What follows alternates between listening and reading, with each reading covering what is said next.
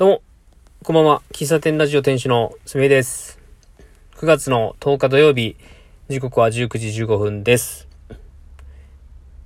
本日3回目の収録です。えー、ホームセンターに行ってきたんですけども、今日はもう一つ予定がありまして、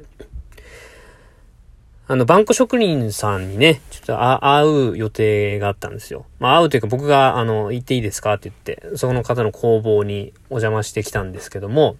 うん。で、その、おまあ、理由としては、この社会実験で僕は、このラジオでも何度も、何度かお話ししてますけども、営業時間をこう二つに分けたいと思っていて、えー、全体の、まあ、僕の営業時間は10時から21時までなんです。で、日中の営業と夜の営業、こう二部制というかね、二つに分けたいなと。で、19時から21時の夜の時間、2時間、ここの時間は、あの、喫茶営業をしようと思ってまして、喫茶営業もって言ったら正しいかな。えー、10時から6時、えー、7時までは、コーヒースタンドとしてお店をやるんですけども、まあ、テイクアウトだけですね。で、えっ、ー、と、夜の時間、おそらく人が少ないだろうと僕は思っているので、まあ、ちょっとゆっくり、えー、コーヒー飲みながら少しおお話なんかできたらいいなって思って。で、テントも、まあ、僕の図面上ですけど、あの、客席二人ぐらい座れるようなレイアウトにして、で、まあ、そこで、えー、喫茶営業したいと。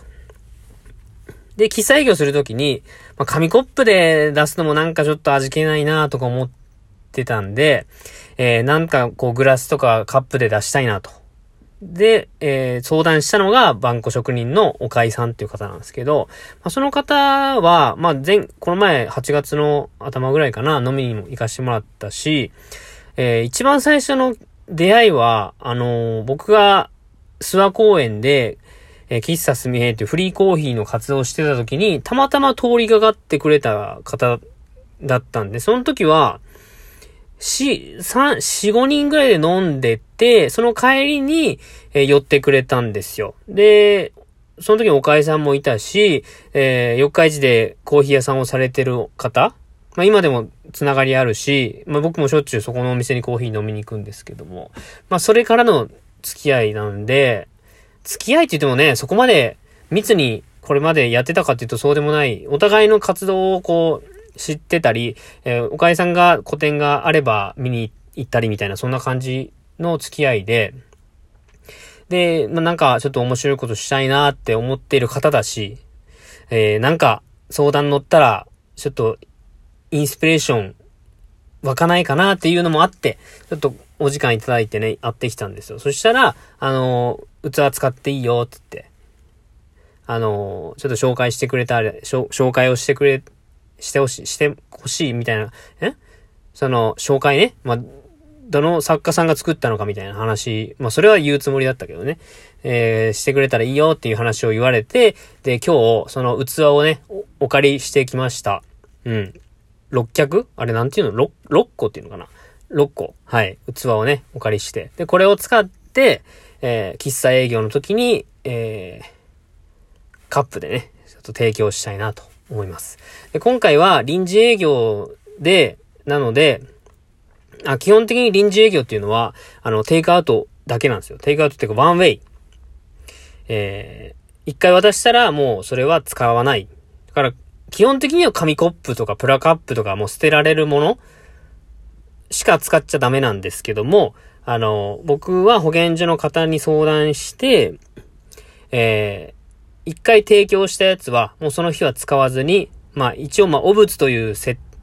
えっ、ー、と、器の場所を分けて、で、使ったらもうその日は使わない。で、持ち帰って洗って次の日また使います。みたいなことを言ったら、あ、それだったら OK です。ということを言われたので、えー、晴れてね、グラスというか、あの、器を使って飲んでいただくという体験を、まあ、その2時間だけですけど。で、しかも、えー、今んところ6個うん。6個限定、6杯限定にはなるんだけど、えー、提供したいなと思っております。うん。いや、ほっとしてます。正直ほっとしてます。うん。なんか、ちょっとね、ぼ、ぼ、ぼそっとね、おかいさんには、あの、当時、ちょっと前かな、古典の時に、ぼそっと言ったんですよね。こんなイベントや、やってて、その時、あの、バンコ焼きとか紹介できたら、みたいなことはぼ、ぼそっとは言ってたんですけど、直接的に、あの、お借りしたいとか、使いたいとかっていうのは言ってなくて、今日が初めて、本当にお願いみたいな形で言ったんですけど、あの、貸していただけるということで、はい。いやー、よかったね。それ、器がないと、自分が思ってたことのピースが埋まってないわけなんで、あの、喫茶営業するって決ま、決めてても、結局紙コップで提供するっていう、なんとも中途半端なことになりかねないし、まあ、紙コップで出すんだったら喫茶営業しないでおこうかなみたいな気持ちになってたかもしれないけど、とりあえず、